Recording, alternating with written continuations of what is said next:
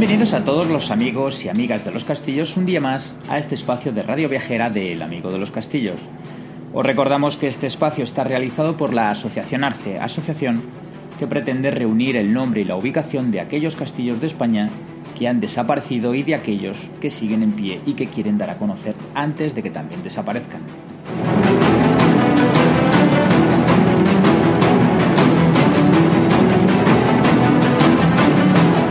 Hoy empezamos este espacio del Amigo de los Castillos hablando de los castillos de la Comunidad Autónoma de Andalucía. Todas sus provincias están plagadas de castillos, torres, palacios y murallas de época medieval y necesitaríamos varios podcasts para hablar de todos ellos. Los que hoy os describimos os aseguro que harán que os animéis a visitar alguno de ellos. Aquí comienza el amigo de los castillos y el que os va a hablar, Alberto González Castilla.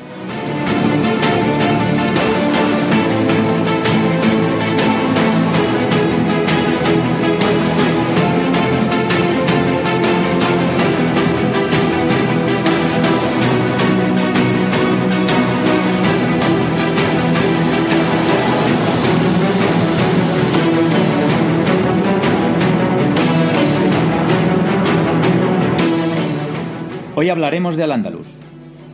Al-Ándalus es el nombre que los musulmanes dieron a los territorios de la península ibérica que ellos mismos dominaron militar y políticamente entre los años 711 y 1492. Castillos como el Alcázar de Almería, el castillo de Sojail de Fuengirola, el castillo de Segura de la Sierra en Jaén o el castillo de Niebla en Huelva son un claro ejemplo de la importancia y dominación de este territorio. Tan grande llegó a ser este territorio de Al-Ándalus que un tercio de los castillos españoles son de origen andalusí. Estos castillos y sus torres y atalayas que los defendían previamente son una consecuencia de los numerosos episodios bélicos que vivieron los andalusíes durante los ocho siglos de su dominación debido a que Al-Ándalus era frontera entre Occidente y Oriente, entre el cristianismo y el Islam.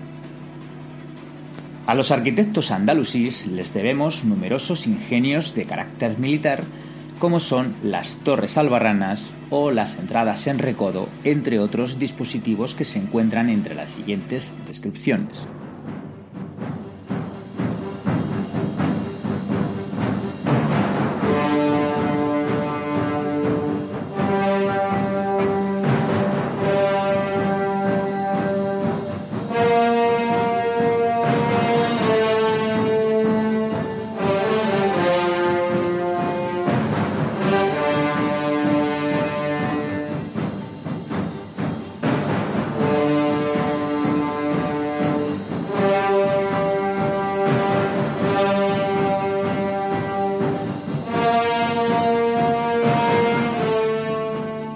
Castillo de Cortegana, Huelva. Nada se sabe con precisión sobre el origen del Castillo de Cortegana, ni las escasas fuentes escritas conocidas ni la intervención arqueológica realizada en el recinto aportan suficientes datos para poder señalar con certeza la fecha exacta de su fundación. El castillo de Cortegana se sitúa en la Sierra de Huelva y se encuentra a una hora desde Sevilla y a una hora de trayecto en coche o autobús de Huelva. El único testimonio documental referente a su origen es una leyenda oral recogida por Juan de Ledesma en 1633 y posteriormente por Rodrigo Caro en 1634 y que declara la mítica fundación del castillo por un caballero llamado Pedro Domingo que llegó a Cortegana tras haber caído en desgracia en la corte, aunque tal narración resulta poco fiable. Más recientemente se ha venido vinculando su fundación con la figura del rey Sancho IV de Castilla, quien en 1293 autorizó al Concejo de la ciudad de Sevilla a construir cierto número de castillos para la defensa de su alfoz. No será hasta el ordenamiento otorgado por Alfonso XI al Concejo de Sevilla en 1344 cuando aparezca por primera vez mencionado el castillo de Cortegana, sucediéndose a partir de esta fecha numerosas noticias relacionadas con los nombramientos de sus alcaides o con reparaciones practicadas en su recinto. Todas ellas financiadas por el Cabildo sevillano, quien gozaba de su usufructo por delegación real. Quizás primitivamente la fortaleza consistió en un pequeño recinto amurallado formado por seis torres macizas sin cámaras hasta la altura del adarve y en su interior un aljibe subterráneo junto a una pequeña zona de aposentos de carácter efímero. Lo más probable es que se levantara a lo largo del siglo XIV siendo profundamente remodelado en el siglo XVI. Su alcázar es un gran bloque trapezoidal al que se le adosa la torre del homenaje distribuida en dos plantas. Esta torre del homenaje fue levantada con saeteras a principios del siglo XVI. La cerca es una muralla que está restaurada parcialmente y que cuenta con seis torres del siglo XVII y dos puertas, una de ellas con una compleja articulación. Su misión era defender al castillo y dar cobijo a la población con sus bienes en caso de que el enemigo atacara. Aún hoy día el pueblo de Cortegana se extiende bajo la protección del castillo. Vuestro amigo de los castillos os recomienda que visitéis este castillo, pero también os recomiendo que lo veáis iluminado de noche.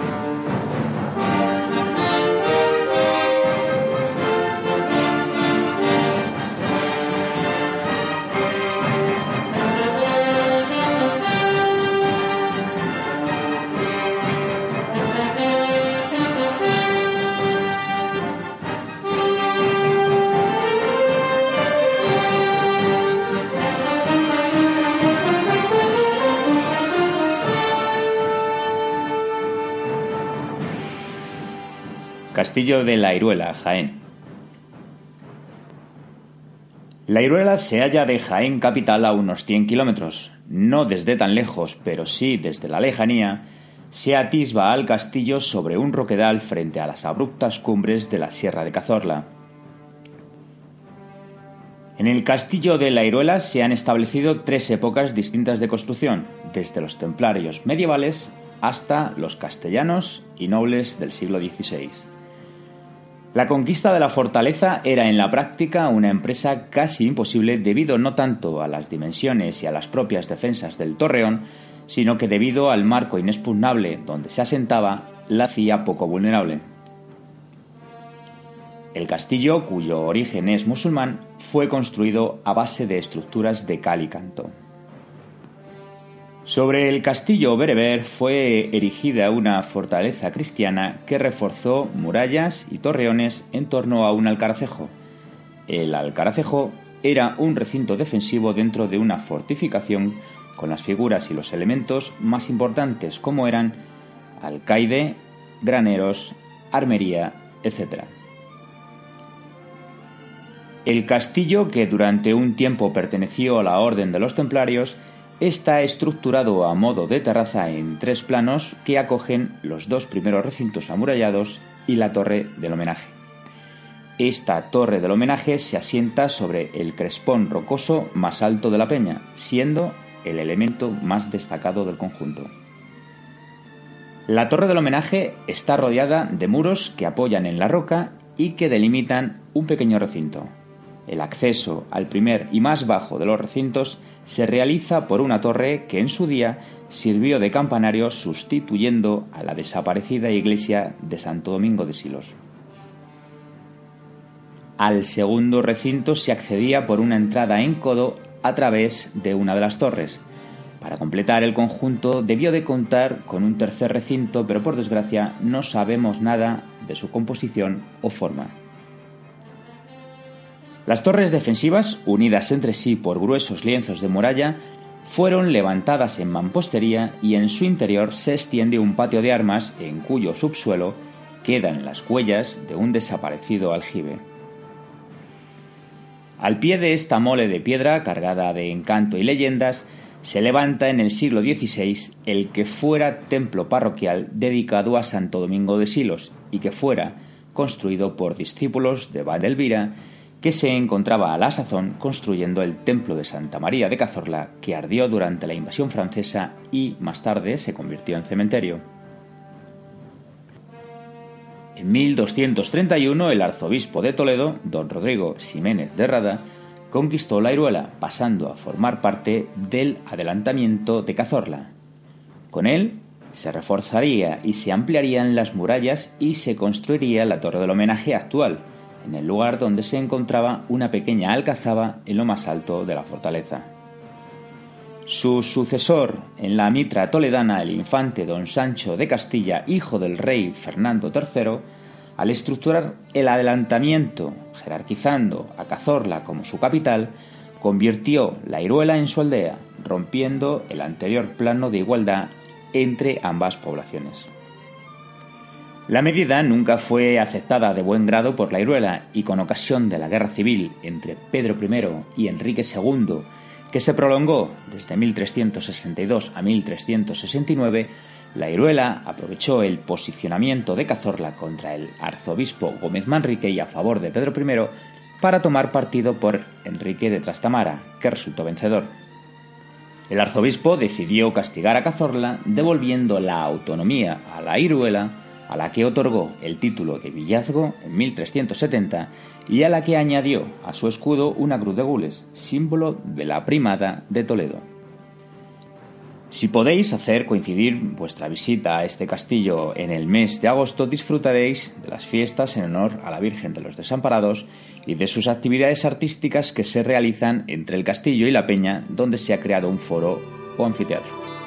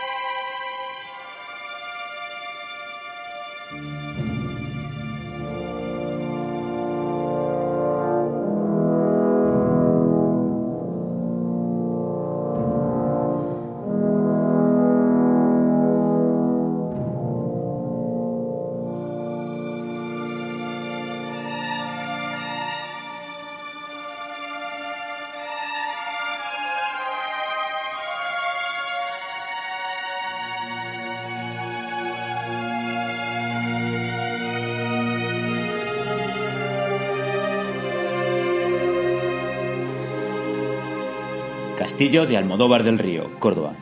El Castillo de Almodóvar del Río es una fortaleza de origen musulmán, pero que anteriormente fue un asentamiento romano donde se levantó un castillo berber. La época musulmana supuso un gran desarrollo, por ello, en el año 740, los omeyas edificaron una fortaleza llamada Al-Mudawar, que significa redondo o seguro, nombre que evolucionó a Almodóvar y por el que se debe el nombre al pueblo. En el siglo XI la península ibérica estaba dividida entre los reinos cristianos del norte y los reinos del sur, o andalusíes de taifas. Sobre este hecho, este castillo también es poseedor de una leyenda entre cierta y mito. Ocurrió que el príncipe Fat de la taifa de Córdoba, preocupado por la amenaza de los cristianos que querían echar a los musulmanes de la península, pidió ayuda a los almorávides, que eran guerreros que habitaban el norte de África. El príncipe Fat al-Mahmud se dio cuenta un poco tarde, pero intentó frenar con sus tropas a los almorávides que ya avanzaban por territorio del sur con gran cantidad de guerreros. Pero antes de iniciar la batalla, llevó a su amada esposa Zaida al castillo de Almodóvar, lugar que él consideraba seguro. Pero ocurrió que el 28 de marzo, y durante una encarnizada batalla, el príncipe Fat murió bajo las espadas almorávides y la princesa Zaida, que se encontraba encerrada con sus damas, se quedó esperando a su amado que nunca llegó. Se cuenta que a los pocos meses murió de añoranza y tristeza y que cada 28 de marzo el espíritu de la princesa se aparece vagando por el castillo buscando a su príncipe amado. En 1240 fue incorporada mediante pacto a la corona de Castilla por Fernando III, quien la entregó tres años después al Concejo de Córdoba. Con Alfonso X en 1267 se establecieron los límites entre Almodóvar y Posadas. En el castillo se aposentó en 1360 Pedro I, como también lo haría en repetidas ocasiones Enrique II. La tenencia del castillo de Almodóvar se vincula durante el siglo XV a la Casa de Baena y de Cabra. La localidad de Almodóvar y su castillo sirvieron de fianza para comprar Fuente Ovejuna en 1513, aunque poco después volvió a manos de la corona. La villa tuvo una jurisdicción de realengo vinculada a la ciudad de Córdoba hasta que Felipe IV accedió a la venta de la villa de Almodóvar en 1629. El comprador fue Francisco del Corral y Guzmán, caballero de la Orden de Santiago, y fue así como el pueblo pasó a ser señorío. Todo el castillo se encuentra almenado en torno a un elevado patio de armas. Este castillo de nueve torres de diferentes plantas con antemural en tres de sus lados tiene a su torre del homenaje situada en el extremo meridional de la fortaleza, siendo esta torre con sus 33 metros de altura la más importante de todas las torres del castillo. Realmente es una torre albarrana, es decir, está separada del resto de la fortificación, estando solo unida por un estrecho puente de piedra, que en origen debió ser levadizo de madera, lo que permitiría el aislamiento, de modo que, aunque el castillo en su conjunto cayera en manos del enemigo, la torre quedaba bastante aislada por la fácil defensa del puente o incluso recurriendo a su destrucción para aislarla completamente. La torre del homenaje tiene planta cuadrada y su alzado dispone de cuatro pisos, azoteas, sala principal, cámara intermedia y mazmorra. En los sótanos se encuentra la cámara intermedia, actualmente escenografiada con maniquíes que simulan una cárcel medieval con sus respectivos reos encadenados y vigilados por un soldado.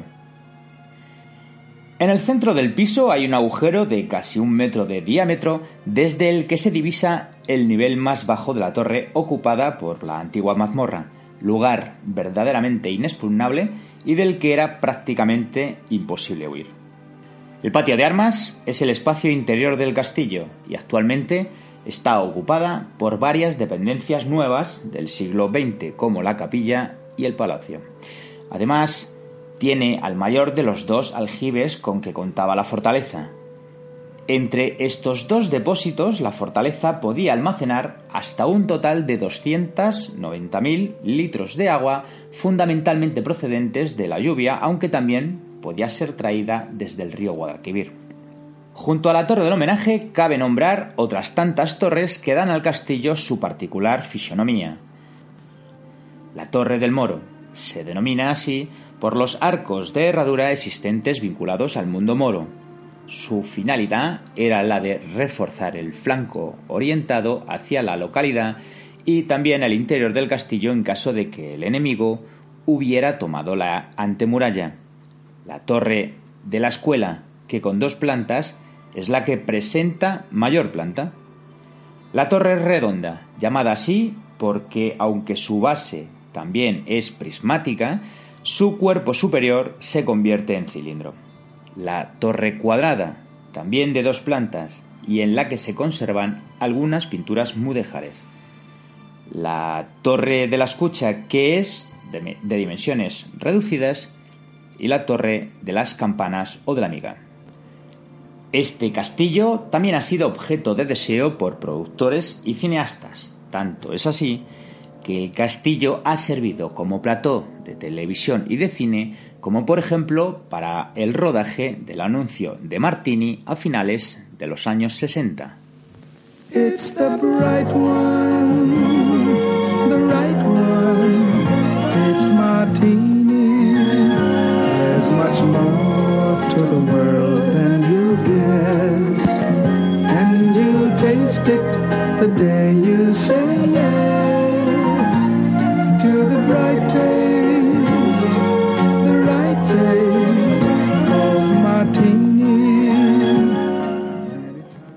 Incluso un jeque árabe grabó una película sobre Boabdil el Chico titulada El último rey moro.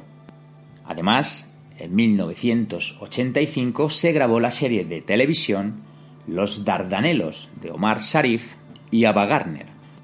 Pero de todas las grabaciones que han tenido lugar en el castillo, sin duda la que os resultará más reconocible es la serie de Juego de Tronos, grabándose en el castillo de Almodóvar en 2016 su séptima temporada.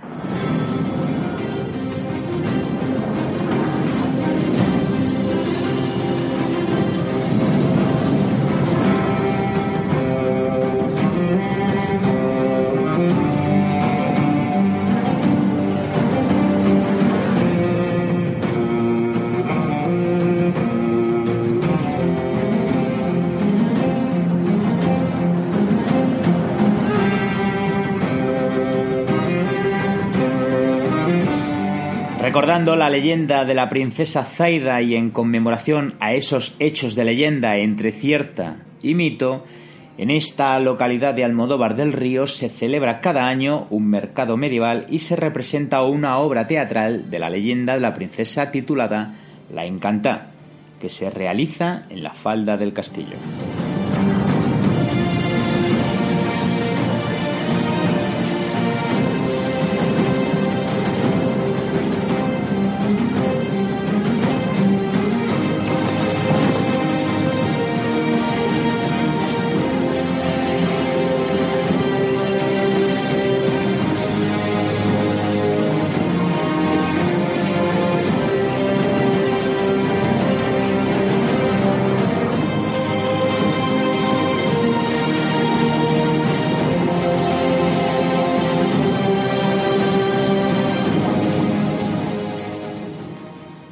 Castillo de Alcalá de Guadaira, Sevilla. El conjunto de la fortaleza de Alcalá de Guadaira es el resultado de un continuo proceso de superposiciones y transformaciones de estructuras militares y domésticas que comenzarían con un primer asentamiento ibérico. El extenso recinto fortificado que se ubica en el cerro de la fortaleza comprende distintos espacios como son el castillo, el recinto amurallado de la antigua villa medieval, la alcazaba de la Torre Mocha y las corachas. La coracha, para los que no la identifiquéis, era un sistema de fortificación y defensa que consistía en un muro o doble muro que arrancaba de la cerca urbana y avanzaba hasta una torre albarrana situada junto a una toma de agua y así evitar el mal de sed en caso de asedio. Durante la época islámica se pueden distinguir en el ámbito del castillo al menos dos grandes periodos, siendo posible suponer, con muchas reservas, la existencia de una fortificación en torno al siglo IX, aunque no han aparecido restos arqueológicos ni datos cronológicos. Por el contrario, no hay dudas en cuanto a la fecha de la fortificación generalizada de Alcalá en torno a la segunda mitad del siglo XII y primer tercio del siglo XIII en concreto, los años 1162 y 1172 están asociados con Abu Yaqub Yusuf y se cree que pueden corresponder a periodos de obras significativas. Desde mediados del siglo XIII y hasta principios del siglo XIV, la fortificación toma su forma definitiva apoyada en las construcciones y trazados anteriores, básicamente almohades, siendo el castillo durante este tiempo el baluarte defensivo de Sevilla en la frontera con el Reino de Granada. Tras algunas intervenciones para refuerzos y reparaciones, el último gran proceso de mejora del sistema defensivo del conjunto alcalareño llega entre los años 1471 y 1477 correspondiente a la etapa en que es ocupado por Rodrigo Ponce de León y Núñez, marqués de Cádiz, que lo convierte en su base de operaciones contra las poblaciones de Sevilla y Jerez. A partir de ese último año, el recinto fortificado va deteriorándose progresivamente al perder su función defensiva, siendo escasas las transformaciones que se llevan a cabo sobre sus muros y torres desde el siglo XVI hasta el siglo XIX. El castillo presenta por el exterior una barbacana parcialmente destruida en su flanco norte y estructuralmente está formado por un total de 11 torres con sus trozos de muralla intermedios correspondientes y en él se distinguen tres recintos interiores independientes entre sí y bien diferenciados. En este segundo recinto, delimitado por siete torres, además de los propios silos, contiene restos de distintas estructuras como son escaleras de acceso al adarve, restos de cuadras o cocinas. Finalmente está el tercer recinto, más pequeño y situado más al oeste. Está delimitado por tres torres, una de ellas, la del homenaje, y se encuentra ocupado por distintas construcciones residenciales de cierto carácter palaciego. Su acceso era posible tras pasar el foso previo desde el patio de los hilos. La denominada Torremocha se ubica en el extremo opuesto del conjunto fortificado, al este. Cuenta con lienzos y paramentos que tienen cierta complejidad en sus estructuras debido a las numerosas superposiciones y modificaciones de la que ha sido objeto a lo largo del tiempo. Entre el castillo y la torre mocha se levanta la muralla y en algunos casos los antemuros que delimitaban la explanada de lo que fue la antigua villa medieval de Alcalá. En este tramo existen dos torres, una de ellas ocupada por un centro de transformación. La zona más oriental de este recinto, próximo a la Torre Mocha, cuenta con estructuras amuralladas más complejas entre las que es posible distinguir la rampa que desde los jardines de la villa de San José llega hasta el recinto fortificado. En el entorno de la torre pueden verse unos primeros tramos de muro que corresponden a la barbacana dispuesta frente a ella, y a la que hoy se adosa la propia villa con un tramo que acaba en el torreón que flanqueaba el paso a la puerta de Santa María. Sobre el tramo de muralla entre la puerta de Santa María y el torreón de donde arranca el lienzo que baja hasta el arquillo de San Miguel no hay datos de la existencia de barbacana, aunque aquí la topografía original y sus modificaciones serían suficiente defensa. En ese tramo hay dos torres, desde una de las cuales parte el muro y la barbacana hasta la puerta de San Miguel, donde se localizan dos torres más que formarían parte de la estructura de acceso en recodo al interior de la esplanada de la villa. Desde esa misma torre parte la coracha de San Miguel hacia el sur, incluyendo en su trazado al arquillo de San Miguel que da continuidad a la calle del mismo nombre y que acaba en la puerta de San Fernando, desde donde salían los lienzos de la cerca del río, ciñéndose a su cauce y englobando en su interior el arrabal de San Miguel. Os aconsejo que si visitáis este castillo no lo hagáis en verano, pues el calor hará que no disfrutéis de esta magnífica fortaleza andaluza.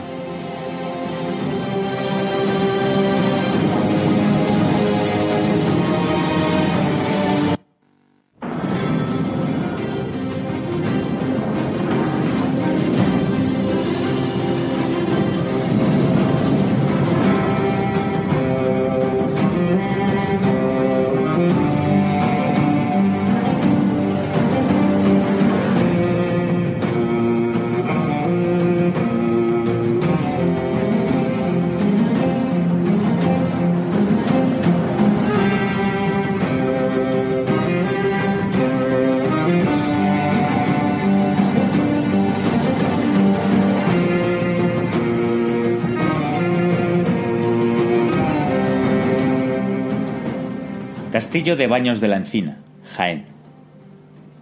El castillo de Burgalimar, del árabe Buri al-Hama, y que significa Castillo de los Baños, es una fortaleza omeya construida en el siglo X sobre un pequeño cerro que domina la localidad de Baños de la Encina. El castillo está rodeado y flanqueado por una robusta y almenada muralla de casi 500 metros de longitud, con 14 torres más una decimoquinta, que es la torre del homenaje del siglo XV y por tanto de factura cristiana y que también es llamada la Almena Gorda. El castillo apenas ha sufrido daños, ya sean causados por el tiempo o la acción humana, de modo que representa un ejemplo perfecto de fortaleza musulmana del siglo X y constituye el conjunto fortificado mejor preservado de la época del Califato de Córdoba. El califa Al-Hakem II, hijo del rey Abderramán III, ordenó la construcción de la fortaleza en el 968, levantando al mismo tiempo varios recintos fortificados de idénticas características a lo largo de todo el camino que conducía de Sierra Morena hacia Córdoba, con el fin de alojar a sus tropas esencialmente compuestas por mercenarios magrebíes que se dirigían hacia el castillo de Gormaz en Soria para enfrentarse a los reinos cristianos. En el siglo XI, tras el hundimiento y la separación del califato de Córdoba en múltiples reinos de taifas, el castillo atraviesa periodos difíciles, se convierte en objeto de continuas y feroces luchas entre musulmanes y cristianos que ven allí una pieza clave para acceder a Andalucía. Pasando el castillo de mano en mano como si de un balón se tratara, Alfonso VII de León se lo arrebata a los musulmanes en 1147, pero después de su muerte en 1157, la fortaleza vuelve a manos islámicas. Alfonso VIII de Castilla y Alfonso IX de León llegan a recuperar el castillo en 1189, sin ser este un éxito definitivo, pues tres días después de la batalla de las Navas de Tolosa en 1212, la fortaleza vuelve a pasar a ser dominio musulmán. Finalmente, en 1225, Fernando III de Castilla tomó definitivamente la fortaleza. El castillo de Baños de la Encina se levanta sobre una pequeña colina rocosa que le permite dominar el pueblo y por tanto todo el paisaje que le rodea. El exterior del castillo de Burgalimar se presenta bajo la forma de un perímetro con forma oval, punteado de 14 torres cuadrangulares de estilo califal y de igual altura, sobrepasando apenas la de la muralla. El material usado en la construcción de las murallas y torreones es una argamasa de cantos compuesta de grava, arcilla y cal prensados que una vez hechos finalmente fueron recubiertos por una capa de mortero y finalmente fueron pintados estos para simular que el castillo se componía de bloques de piedra y así dar una apariencia de castillo robusto y sobrio. Las torres disponen de tres pisos e incluso de cuatro si éstas se sitúan en un terreno más bajo. Las murallas presentan dos entradas que permiten el acceso. La primera es una puerta soberbia situada en el costado meridional entre dos altas torres. Presenta dos grandes arcos de herradura sobre los cuales se dispone un matacán. El segundo acceso, más modesto, está situado sobre el costado norte de la muralla. Las murallas rodean el patio de armas en el que se halla un aljibe cubierto por una bóveda de medio cañón y que está dividido en dos naves separadas. A diferencia de las murallas y torreones, la torre del homenaje se construyó en piedra con un estilo que se asemeja más a la de las fortalezas góticas. A este castillo se le conoce también como la Fortaleza de los Siete Reyes, puesto que en él estuvieron más o menos tiempo Alfonso VII, Alfonso VIII, Alfonso IX, Pedro II, Sancho VII, Fernando III y Fernando el Católico. Se dice, según la tradición, que en 1189 nació entre sus muros el rey Fernando III el Santo. El castillo de Baños de la Encina es el segundo castillo más antiguo de Europa. Por último, decir que desde 1969 este castillo ostenta el privilegio de poder enarbolar desde su torre del homenaje la bandera de la Comunidad Europea, privilegio concedido por el Consejo de Europa y compartido únicamente con el Castillo de Florencia.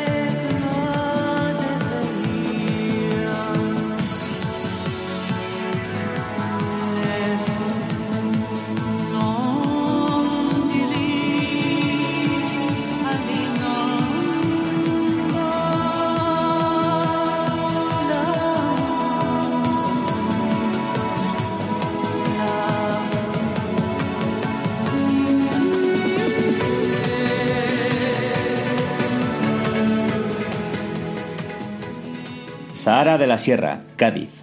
Los restos del castillo roquero de Zahara de la Sierra y su torre del homenaje datan desde los siglos XIII al XV. Dominan desde entonces la colina situada en las cercanías del embalse de El Gastor, del río Guadalete. Toda la antigua villa medieval de Zahara estaba rodeada por un cordón defensivo construido por lienzos de muralla con torres de trecho en trecho, estando todo el conjunto almenado e incluso en varios lugares defendido por dos murallas que se hacen tres si consideramos las propias del castillo. A partir del siglo XIII, Castilla se va adaptando por razones simbólicas, constructivas y defensivas al modelo centroeuropeo de torre de homenaje por parte de la nobleza, aunque siempre con influencias musulmanas. Es posible que a partir de los siglos XIII y XIV esa confluencia se produzca en la frontera castellana-nazarí, dando como resultado torres tardocristianas como las de Olvera y esta misma de Zahara. La torre del homenaje de Zahara de la Sierra está situada en el punto neurálgico del castillo, situada a 605 metros sobre el nivel del mar. Esta torre es de planta prácticamente cuadrada con ángulos redondeados achaflanados, producto de la asimilación de la arquitectura militar nazarí con la cristiana, como ocurre en el caso de la citada y cercana Olvera. Además, cabe destacar un alambor o muro en talud en su frente noroeste para rechazar proyectiles. Es en el lado sudeste donde se encuentra la entrada original a la que se accedía con una escala, sirviéndose del patín o escalera de obra situada a los pies del muro de construcción posterior. Esta puerta de acceso elevado es de cantería de piedra ostionera de Cádiz, con dintel escalonado y bóveda de cañón hacia el interior en el que han quedado los huecos de las quicialeras de la puerta. La piedra ostionera de Cádiz es un tipo de roca construida a partir de distintos materiales entre los que son visibles areniscas y restos de animales marinos fosilizados como son conchas y cáscaras de distintos moluscos fundamentalmente. De la primera planta destaca la chimenea de tradición cristiana y dos ventanas de grandes proporciones situadas antagónicamente. La última planta corresponde a la azotea propiamente dicha, en donde encontramos la salida de la chimenea y cuatro grandes merlones esquinados que constituyen el almenaje. Como artificios defensivos encontramos las saeteras de pequeño tamaño y situadas en diferentes puntos, restos de un probable matacán sobre la puerta original de entrada a la primera planta construida de ladrillo, y un talud en la cara noreste que cumplía diferentes funciones. La torre del homenaje se resume en sí como una edificación partícipe y a la vez individualizada del castillo.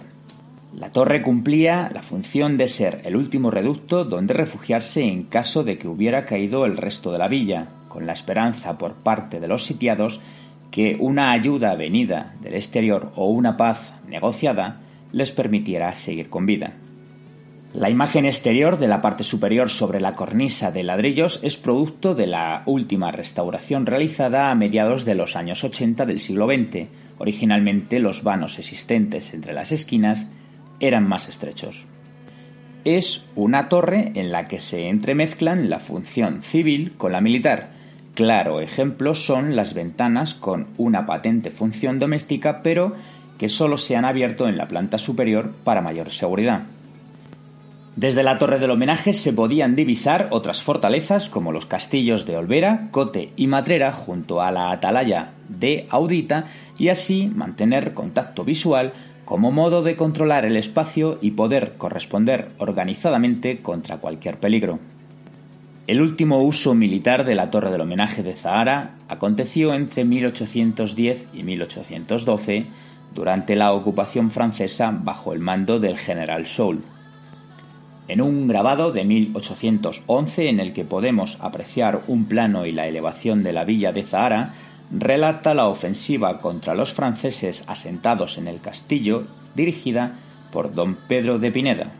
Fue posiblemente esta la única vez en la historia que la torre del homenaje hizo valer sus características defensivas.